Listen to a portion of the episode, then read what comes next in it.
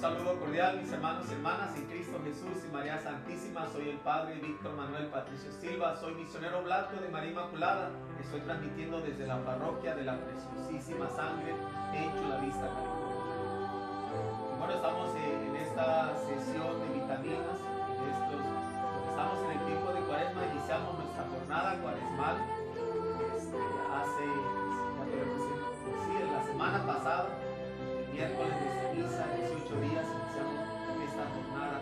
que nos lleva a la Pascua, al, al momento culmen de nuestra redención, el misterio de nuestra salvación, que es la pasión, la muerte y la resurrección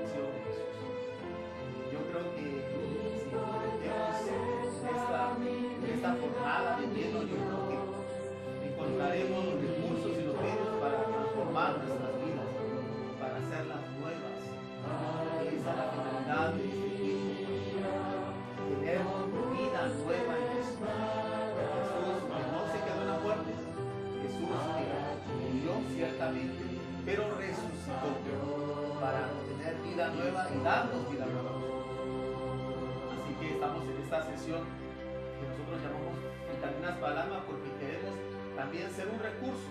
A lo mejor no es el único recurso, no es el más grande recurso, pero es un recurso que puede ayudarles a ustedes a mejorar su vida como discípulos, su vida como cristianos, su vida como católicos.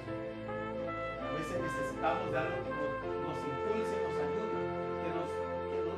meta en nuestra mente una nueva manera de ver las cosas.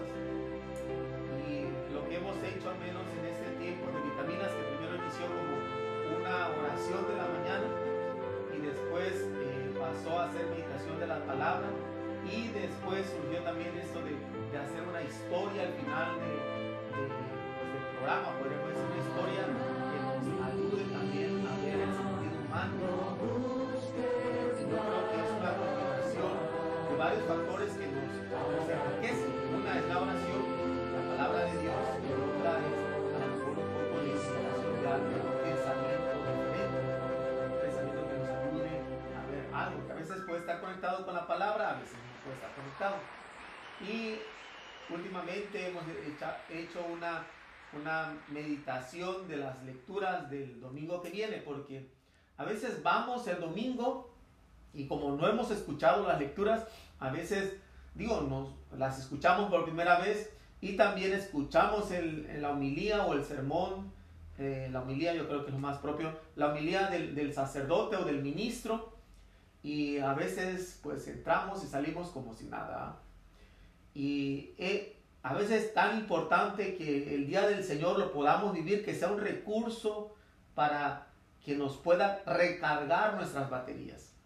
Y por eso no sé, no sé ustedes, pero yo realmente desde que empecé a meditar la, la, las palabras, y, perdón, la palabra de Dios, especialmente para el domingo, me ha abierto las posibilidades y las capacidades y la manera de ver la palabra eh, muy distinto, mucho más profundo. Cosas que a veces no, a veces digo, preparaba este, la homilía y a lo mejor y sí leía por aquí, leía por allá, eh, pero el hecho de, de, estar en este momento, compartir y bueno, a lo mejor y, y poder descubrir junto, digo, a lo mejor no están ustedes aquí presentes, ¿va? En manera física, están presentes a lo mejor de manera, pues a través de este medio, eh, pero hay algo que me da muchas luces y espero que a lo mejor digo, no solamente sea para mí, que esa no es la finalidad, que a lo mejor también sea para ustedes, que sea un momento para dejarnos enamorar por la palabra de Dios, de convertirnos en verdaderos discípulos de Jesús, discípulos que estamos dispuestos a vivir plenamente. Los discípulos no son personas ya, pues ya, bueno, como eres discípulo de Jesús, pues, uh, pues ya, ya se arruinó tu vida. Tampoco es eso. Los discípulos están llamados a tener vida plena y vida en abundancia, dice Jesús. Así que los verdaderos discípulos van a encontrar en Jesús vida plena, plenitud, libertad, amor, todo lo que Dios es, que al final de cuentas Dios es bueno. Y, y digo, y estamos en momentos no tan fáciles, estamos en tiempos a veces que ser discípulo pues exige mucho, sobre todo porque pareciera que vivimos a veces contracorriente, se nos haría más fácil vivir como vive el mundo, pero ¿qué sentido tiene? Si al final de cuentas pareciera que como vive el mundo genera más esclavitudes a veces como vive a veces el mundo, ¿va? Y, no estoy hablando a, a lo mejor en cuestiones porque hay cosas buenas del mundo, pero hay situaciones realmente lamentables. Y ahí es donde uno pone delante de Dios para poder verse y a la vez transformar nuestras realidades. Así que vamos a disponernos, mis hermanos, en este, en este miércoles 24 de febrero del 2021 eh, para hacer nuestras vitaminas para alma. Y bueno, y queremos felicitar a quienes están cumpliendo años en este día. Este, uno de mis sobrinos está cumpliendo años, eh, Ricardo Richie, le decimos Richie Astudillo. Y bueno, pues a lo mejor otras personas que, que, que conozcan ustedes, sin lugar a dudas, también de, un padre de los oblatos que está cumpliendo años, Father Dominic eh, de Irlanda. Uh, y bueno, a lo mejor todos los que estén cumpliendo años en este día, no hay ningún santo eh, que nos presente la liturgia el día de hoy, pero pues alguien está cumpliendo años. Así que felicidades, eh, felicidades también a quienes están cumpliendo aniversario o algo bueno en este día. Pedimos de manera especial a quienes están pasando un momento difícil, un momento de enfermedad, un momento de dolor, un momento de dificultad. Eh, uno de mis primos con su familia tuvo un accidente anoche. Este, y bueno, pues pido oraciones por ellos. Ah, al parecer están bien. Este, nada más una de, de las niñas se este, salió, se abrió la, la, frente, va, y le tuvieron que coser y primeramente Dios pues va a estar bien, va. Ya salió del hospital por lo que me dijeron. Así que, este, pero bueno, tantas personas que pueden vivir estos momentos de angustia, de tristeza, de preocupación, de enfermedad. Saber que Dios no nos abandona, Dios no los abandona, Dios está ahí, que Dios es la fuerza en medio de la debilidad, en medio de la, del, pues, del momento difícil, el momento de la prueba. Dios nos va, es nuestra fuerza, nuestra luz, como dice el Salmo. El Señor es mi luz y mi salvación. ¿A quién puedo temer? El Señor es la defensa de mi vida. ¿quién me hará temblar? Bueno, vamos a iniciar nuestra sesión de vitaminas para el alma. En el nombre del Padre, del Hijo y del Espíritu Santo. Amén. Dios mío, ven en mi auxilio, Señor, date prisa en socorrerme. Gloria al Padre, al Hijo y al Espíritu Santo, como era en el principio, ahora y siempre, por los siglos de los siglos. Amén. Hacemos el himno. Dice, cuando iba al pozo por agua, a la vera del brocal, hallé a mi dicha sentada. Samaritana, ¿dónde están los ungüentillos de nardos que te aromaban? ¿Dónde la linda sortija y dónde las arracadas? ¿Dónde el cinco maridos que tu amor enamoraban? Hallé mi dicha sentada a la vera del brocal cuando iba al pozo por agua. Ay, samaritana mía, si tú me dieras del agua que bebiste aquel día, toma el cántaro y ve al pozo, no me pidas a mí el agua, que a la vera del brocal la dicha sigue sentada. Amén. Un hermoso himno eh, pensando en este pasaje de la escritura del Evangelio de San Juan, el encuentro de Jesús con la samaritana en el pozo de Jacob.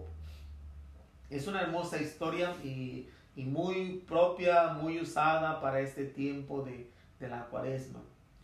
Eh, la samaritana, que bueno, la historia es fascinante y yo creo que no sé si a lo mejor en este ciclo B que estamos viviendo de la cuaresma vamos a escuchar la historia de la samaritana, este, porque me imagino que es solamente el ciclo C quien lo tiene, pero bueno, a, lo mejor y puede ser que sí, no, no, no, he visto a lo mejor todos los, los domingos, este domingo tenemos la transfiguración. Pero dice, Cuando iba al pozo por agua a la vera del, brocal, hallé a mi dicha sentada. Mi dicha, dicha con, con D mayúscula, que significa Jesús. Encontré a Jesús sentado. Y, eh, hace estas preguntas, dice Samaritana, ¿dónde están los ungüentillos de nardos que te aromaban? ¿Dónde está la linda sortija y dónde están las arracadas? ¿Dónde los cinco maridos que tu amor enamoraban? Eh, Jesús que hasta cierto punto se podría decir eh, desnuda a la samaritana, revelando lo que ella es, lo que ella ha vivido, su pecado. Le revela todo lo que a lo mejor ha pasado con su vida. Y, la samaritana se, ve descubierta hasta cierto punto, así como Adán y Eva en, el, Génesis, que, que descubre pero en vez de sentir pena, se siente amada por, Jesús. Y Jesús que le dice, eh, bueno, pues hay una vida nueva, hay algo nuevo que puede ser. Te voy a dar esta agua que te dará vida, que te hará levantar, que ya no volverás a tener sed. Y es una hermosa historia porque pues sabemos que eh, la samaritana, según el Evangelio de San Juan, se convierte en la primera evangelizadora. La mujer, la mujer que no tenía ningún derecho, la mujer que era por ser samaritana, especialmente por los judíos, pues no significaba nada. Eh, era lo más repugnante ser mujer y ser samaritana. Pero Dios en la persona de Jesús le dice, aquí está tu marido, Aquí está quien viene a saciar todos tus deseos. Y yo creo que en nuestra vida a veces vivimos anhelando a alguien, algo que sacie todos nuestros deseos. Y ese, esa persona, ese ser es Dios. Qué hermosa historia de la samaritana, yo creo que. Y dice Ay, samaritana mía, si tú me dieras del agua que bebiste aquel día. Eh, es como una súplica para decir, bueno, si, ¿por qué no, samaritana, tú nos das a beber de esa agua que tú bebiste ahí junto con Jesús? Y dice, eh, toma el cántaro y ve el pozo, no, no pidas, no me pidas a mí el agua. Ve a la vera del brocal, la dicha sigue sentada. Dios que sigue esperando por nosotros sigue dándonos eh, siempre su presencia. Quiero que pasemos a la primera lectura de este segundo domingo de cuaresma. Estamos ya avanzando, mis hermanos, en, en, el tiempo cuaresmal y si nos estamos quedando dormidos, se va a ir la cuaresma y no es como si viviéramos otra cuaresma más. Y ese no es el objetivo de la cuaresma. La cuaresma tiene que ser siempre renovadora y significativa para nuestras vidas. Así que ya estamos ya próximos al segundo domingo. Voy a hacer la lectura de la primera lectura, el salmo y la segunda lectura. Mañana quiero este, que meditemos el Evangelio, el plato fuerte, como yo digo, el Evangelio, porque es la palabra de Cristo, de la vida de Cristo. Y el día viernes poder tener un momento cuaresmal, este, seguir a lo mejor ver qué otra, otra vitamina para el alma puede nutrir y fortalecer nuestra, nuestras vidas. Así que vamos a, escuchar. Es del libro del Génesis, es ir hasta el, hasta el principio. ¿ah? Se puede decir el Génesis, la palabra Génesis significa en el principio. Así que, pero es el capítulo 22, versículo del 1 al 2, de ahí salta al 9a, y de ahí salta al 10 al 13, y de ahí salta del 15 al 18. Es este libro del Génesis, la historia de Abraham, que vamos a escuchar ahorita. Bueno, escuchamos la palabra de Dios. Dice, en aquel tiempo Dios le puso una prueba a Abraham y le dijo, Abraham, Abraham. Él respondió, aquí estoy. Y Dios le dijo, toma tu hijo único Isaac, a quien tanto amas, vete a la región de Moriah, de Moriah y ofrécemelo en sacrificio en el monte que yo te indicaré. Cuando llegaron al sitio que Dios le había señalado, Abraham levantó un altar y acomodó la leña. Luego ató a su hijo Isaac, lo puso sobre el altar, encima de la leña, y tomó el cuchillo para degollarlo. Pero el ángel del Señor lo llamó desde el cielo y le dijo, Abraham, Abraham. Él contestó, aquí estoy.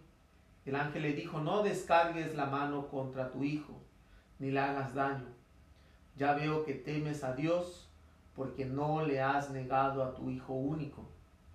Abraham levantó los ojos y vio un carnero enredado eh, por los cuernos en la maleza. Atrapó el carnero y lo ofreció en sacrificio en lugar de su hijo. El ángel del Señor volvió a llamar a Abraham desde el cielo y le dijo, juro por mí mismo, dice el Señor, que por haber hecho esto y no haberme negado a tu hijo único, yo te bendeciré y, te y multiplicaré tu descendencia como las estrellas del cielo y las arenas del mar. Tus descendientes conquistarán las naciones enemigas. En tu descendencia serán bendecidos todos los pueblos de la tierra, porque obedeciste a mis palabras. Palabra de Dios, te alabamos Señor. Una historia fascinante, esta historia de Abraham. Eh, yo creo que este, hablar de esta historia de Abraham eh, con el ofrecimiento de su único hijo Isaac es hablarnos de esta confianza en Dios. Esta confianza en Dios. Sabemos que eh, una de las cosas que queremos vivir es esta fe incondicional. Que a lo mejor podemos decir queremos vivir también ese amor incondicional y queremos vivir esa esperanza incondicional, que es la confianza incondicional. Entonces, para Abraham, Dios le pide esa fe incondicional. Hasta la vida de su hijo, el heredero, por el que había soñado.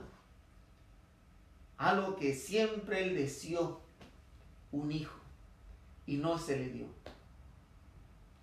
Y por fin se le da y sabemos que este, en este caso Dios que ve en, en Isaac el heredero eh, y no a Ismael. Ismael fue el primer hijo de Abraham, pero que nació este, por, por parte de, de, una de las esclavas que tenía Abraham. Pero por Sara, por los celos de Sara, este, pues Ismael junto con, con, con su mamá eh, pues son exiliados, ¿verdad? Son sacados. Eh, Dios promete y protege a Ismael, pero Dios cumple su promesa con Abraham de ser padre este, de muchos, en este caso de ser padre de un hijo, que será el heredero y será en él bendecirá todo el mundo. Y en este caso se da en Isaac. Y vemos a lo mejor cómo eh, Dios es el que se encarga y el que conduce la historia de las promesas. Eh, yo siento que este, este relato, a lo mejor en, en orden a la historia que hemos escuchado, y bueno, no, hemos, no escuchamos toda la historia, si, vimos, se saltó varios versículos. Es hermoso porque cuando van, este, que se lleva Isaac al sacrificio, este, Isaac va en el camino y dice, pa, padre, va, o bueno, apá, va, a le decía, va, abajo, este, tenemos la leña, tenemos el fuego, tenemos todo, y dónde está, este, dónde está el, sacrificio. Y dice Abraham, Dios proveerá, Dios proveerá. Es una hermosa, a mí hasta me, me conmueve por dentro esta historia de Abraham, eh, esta fe incondicional. Sabemos que, eh, digo, y, y, a lo mejor pudiéramos ver como es posible que Dios exija todas estas cosas, a lo mejor es una pregunta, vamos, del hecho de pedir, pedir el sacrificio a, lo que más quieres, ¿verdad? Eh, en este caso, eh, al, al único hijo, al hijo de las promesas, al hijo al que más amas. y yo creo que para para tenerlo bien, a lo mejor hay que entender este, esta cita desde el contexto histórico, desde la mentalidad religiosa del pueblo de Israel de ese tiempo. Lógicamente, yo creo que la tradición judía y cristiana lo vio como los anticipos de muchos anhelos y deseos de salvación y redención. Eh, había este anhelo de, de saber que Dios iba a estar ahí y que Dios podría pedirnos algo, pero Él no va a hacer lo que Él contradice a sí mismo.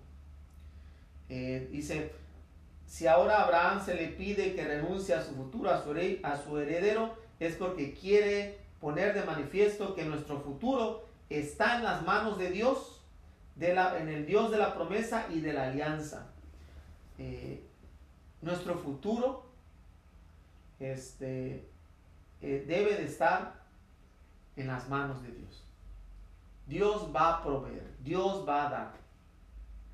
Eh, yo creo que a lo mejor es, una historia un poco, ciertamente, este, puede ser muy exigente, muy contradictoria, pero es hermosa en sí. Es algo que, este, no, no, no podemos a lo mejor de, dejar de admirar y de, ver este sentido heroico de, Abraham. Eh, ¿Acaso la fe debe ser confianza ciega? ¿Acaso la fe tiene que ser confianza ciega? Es una de las buenas preguntas eh, que puede ser para nosotros. ¿Realmente tenemos que confiar ciegamente? Eh, pues probablemente, a lo mejor, yo creo que la confianza tiene que ser absoluta, pero no ciega. La confianza en Dios tiene que ser absoluta, pero a veces no dejarnos a lo mejor solamente decir, bueno, todo tiene que ser ciego solamente Dios este, me va a decir como a veces podemos ver en algunos, algunos movimientos dentro de la iglesia, pero a veces dentro de, los, movimientos de, nuestros hermanos eh, fundamentalistas, eh, protestantes, que a veces ellos, ellos ven así de manera muy, muy extremista, que pareciera como una fe ciega, y a veces eso no ayuda mucho porque no permite que realmente puedas ver y descubrir el plan de Dios, porque Dios sigue revelando, la revelación absoluta está en Jesucristo, pero Dios sigue revelándose en esta revelación plena que es Jesús. A lo mejor no sé si a lo mejor me entendieron, ¿verdad? pero este, ah, a veces pudiéramos decir, no es que solamente así, y, y la, bueno, digo, sin querer juzgar a nuestros hermanos protestantes, pero a veces, como dicen, bueno, solamente la fe, o sola, sola escritura, eh, que es otro de los dichos, ¿verdad? Pensando que es literalmente lo que dice la palabra, que así es y así tiene que ser. Yo creo que ahí es, estamos cerrándonos a la hermosura de Dios en el plan de la salvación, a la hermosura de Dios que trabaja en nuestra humanidad. Sabemos que es inspiración de Dios, pero cuando vemos desde el contexto y el, texto, y sobre todo desde un enfoque histórico, a veces que nos ayude, a veces puede abrirnos a otras posibilidades.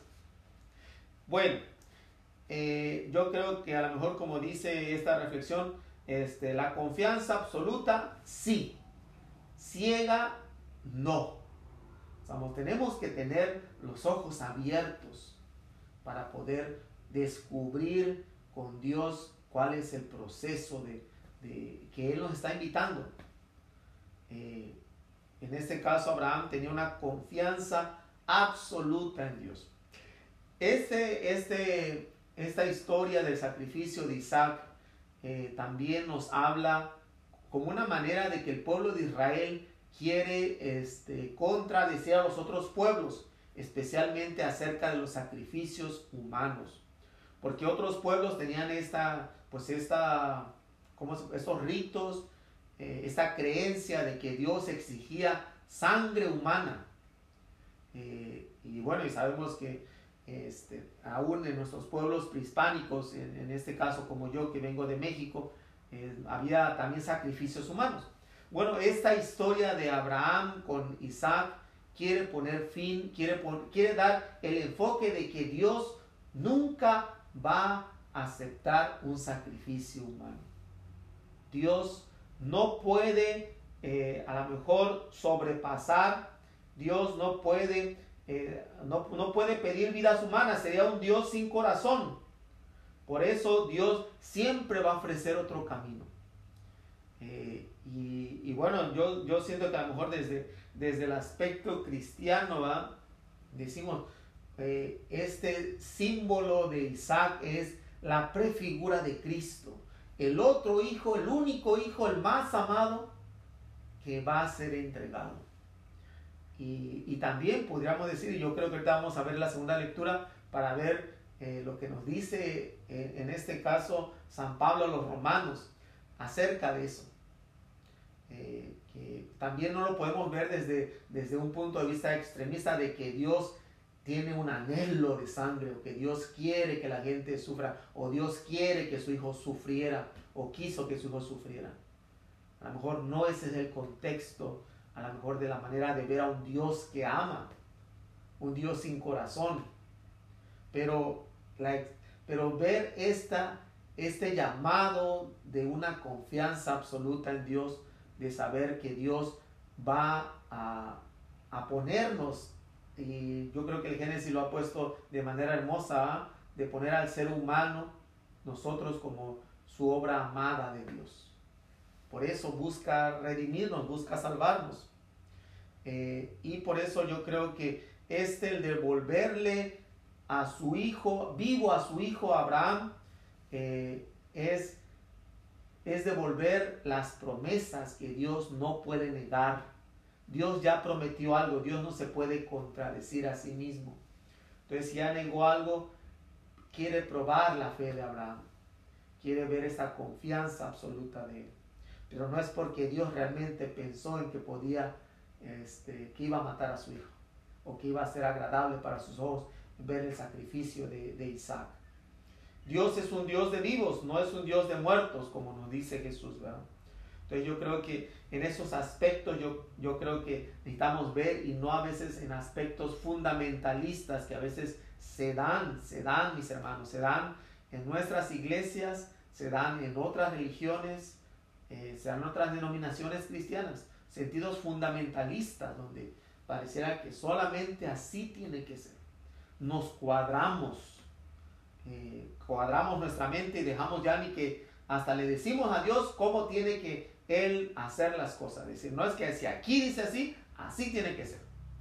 Así que no podemos encerrar al Espíritu Santo en una, en una jaula pensando que como si fuera un pájaro o una paloma lo metemos, lo encerramos y decimos, no, yo te voy a controlar. Tú no tienes por qué este, decir lo que tiene, cómo tiene que moverse las cosas. Yo soy el que sabe cómo tiene que hacer.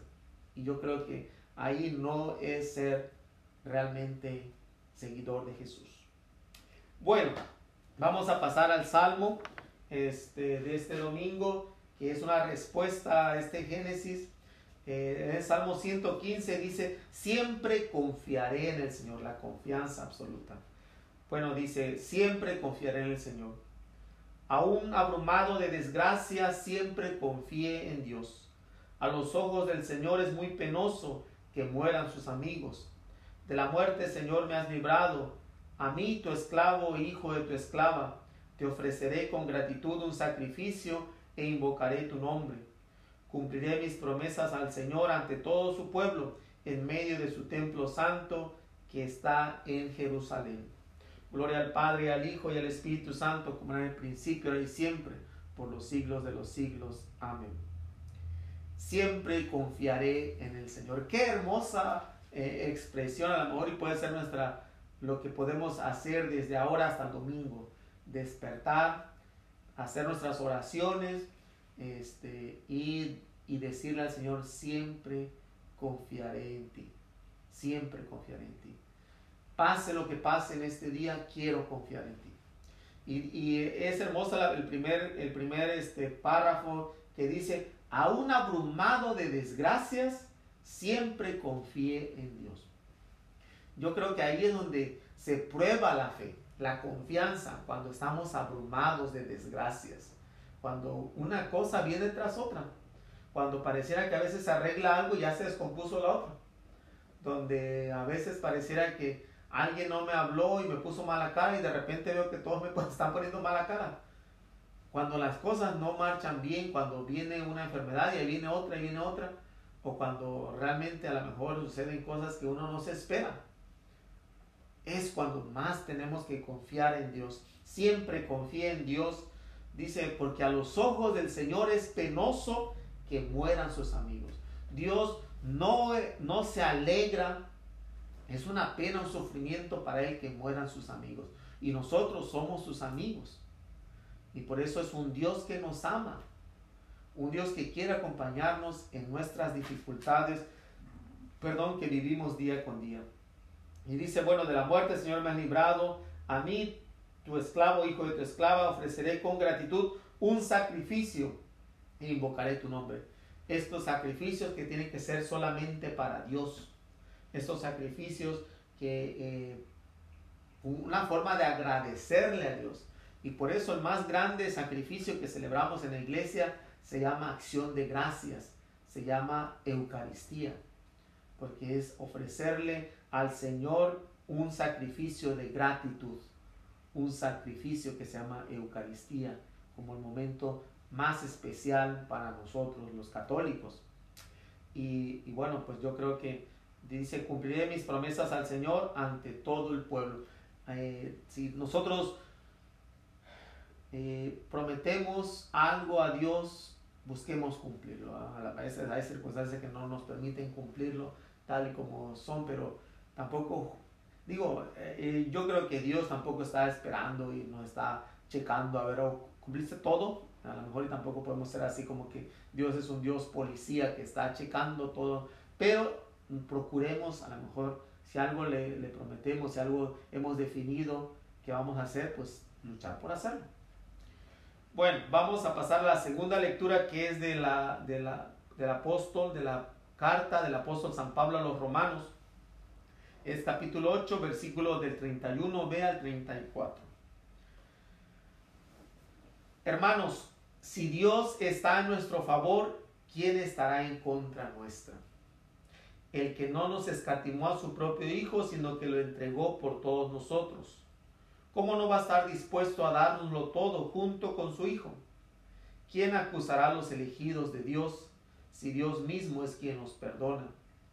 ¿Quién será el que los condene? ¿Acaso Jesucristo, que murió y resucitó y está a la derecha de Dios para interceder por nosotros? Palabra de Dios. Te alabamos, Señor vuelve a hablarnos acerca del sacrificio, aquel eh, que, que, no escatimó a su propio Hijo y lo entregó por nosotros. San Pablo vuelve a hacer referencia a este sacrificio que, por eso decía que la figura de Isaac es la prefigura o es el adelanto de Cristo, que también como Isaac, Isaac cargó la leña, del sacrificio hasta el monte, así Jesús también carga un madero, una leña para el sacrificio. Eh, pero en este caso este, vemos que pues es la entrega total, Y, esta segunda lectura este, quiere ayudarnos pues a entender este, este sacrificio como una ofrenda a Dios. Eh, y por eso en esta carta de la fe y la libertad humana se expresa eh, con una fuerza que desconcierta a veces, ¿verdad? Porque a lo mejor, y, y ahí es donde está la pregunta, ¿realmente Dios quería que su hijo muriera? ¿Realmente Dios es un Dios sin corazón que este, no le dolió? ¿O que si dentro del plan estaba esto de, que muriera su hijo, yo creo que no nos quiere presentar eh, especialmente eh, San Pablo y yo creo que este, este momento de nuestra salvación como un himno al amor de Dios que se nos ha revelado en Cristo, en su vida y en sus sufrimientos. Es un himno del amor de Dios. Ahí es el enfoque. Eh, un, un, himno donde este, vemos a Jesús en su vida y en sus sufrimientos dados por nosotros dados por Dios, podríamos decir, eh, donde sabemos que en los sufrimientos es donde la prueba del amor llega a su punto culminante. Es el momento de los sufrimientos cuando el amor llega a su punto culminante.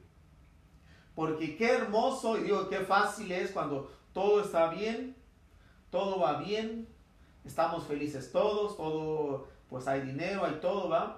Y estamos pues con estas personas porque pues nos ayudan, nos cuidan, nos aman, pero cuando empiezan los sufrimientos, personas se separan, personas este, se aborrecen, personas se dejan, personas se odian, personas se matan, eh, personas abandonan, porque ya ahí ya no es fácil, ahí, pero ahí es donde el amor, donde el amor, eh, se, la prueba del amor llega a su punto culminante en el sufrimiento. Y por eso Jesús nos mostró que Él era capaz de amarnos hasta el extremo, hasta este punto culminante del amor, hasta dar su vida, hasta dar su vida por nuestra salvación. Eh, y yo creo que ahí es donde ya el amor deja de ser romántico y estético y donde surge la verdadera esencia del amor, que es darlo y ofrecerlo todo. No nos escatimó a su propio Hijo. Ahí es donde se prueba el amor grande de Dios. El amor donde lo da, lo da y lo ofrece todo, hasta lo que más ama, que es su propio Hijo. Y ahí es donde podemos ver que a lo mejor este, este himno, este cántico, que eh, parece como pregunta, pero a la vez un cántico hermoso de, Pablo, pues llega a estos puntos de decir, ¿acaso Dios se va a enojar por este sacrificio? Él que fue capaz de amarnos hasta dar a su propio Hijo. Él nos va a condenar, nos va a condenar Jesús, que fue capaz de dar la vida por nosotros es abrirnos a este amor incondicional de Dios por cada uno de nosotros. Es abrirnos a este sacrificio que es un regalo de Dios, que es el amor en toda la extensión de la palabra, donde lo da y lo ofrece todo. Y qué hermoso es, es ver así, ¿verdad? Que es un canto a la bondad de Dios con la humanidad. Y por eso yo creo que no debemos, no debemos de tener miedo de creer en ese Dios. Eh, porque Dios no le ahorró el sacrificio de, su vida a Cristo. Este, no renunció a lo, a lo que más quería. Y por eso yo creo que ahí podemos nosotros descubrir que en este amor, amor al límite, es donde encontramos nuestra salvación. Por los sacrificios de nosotros, por la muerte de nosotros, Dios quiso entregar lo que más amaba. Abraham le dijo, detente, no mates a tu hijo, porque vi que confías y crees en mí pero habrá otro padre que será capaz de dar a su hijo. Otro padre que es capaz de amar hasta el extremo, de darlo y ofrecerlo todo hasta lo que más ama. Y ese es el Padre, ese es, ese es el Padre de Cristo, el Padre de Jesús, que nos ama, que no nos, no nos condena, este Dios que no nos acusa, este Dios que no nos, que, perdón, que nos perdona, este Dios que en Jesucristo murió, resucitó y está a la derecha de Dios para interceder por nosotros. Ese es el Dios que nos ama, el Dios que lo hace todo por nosotros. Ah, qué hermoso. Eh, con las palabras, esta generación es una generación perversa. El Señor nos recuerda que continuamente estamos llamados a la conversión. Por eso le decimos, Señor, ten piedad de nosotros. Tú que con tu resurrección has hecho nuevas todas las cosas, renueva a los que han visto marchitarse su vida espiritual por el pecado. Señor, ten piedad de nosotros. Tú que no dejas de ofrecer tu misericordia, Ayúdanos a reconocer que necesitamos el don de la salvación. Señor, ten piedad de nosotros. Tú que eres manso de corazón, ten paciencia con nosotros, que somos lentos para reconocer tu amor. Señor, ten piedad de nosotros. Tú que nos reconcilias con Dios, Ayuda a los que han visto destrozadas sus vidas por culpa del pecado de otros. Señor, ten piedad de nosotros. Pues seguimos pidiendo eh, por el fin de esta pandemia, por las situaciones que están viviendo en diferentes partes del mundo, especialmente las familias. Eh, pedimos por el beneficio a lo mejor de, de, esta vacuna para que pues, pueda hacer lo que nos ayude a, a mirar un futuro mejor, así como fueron las vacunas para la viruela, el sarampión, el, la polio, tantas virus que hemos enfrentado, pero que las vacunas pues han ayudado. Y, bueno, pedimos pues para que sea realmente una obra de Dios y que Dios nos ayude y que nos proteja. Eh, y bueno, por todas sus necesidades, roguemos al Señor. Señor, ten piedad de nosotros. Pues ahora ofrezcan sus propias necesidades.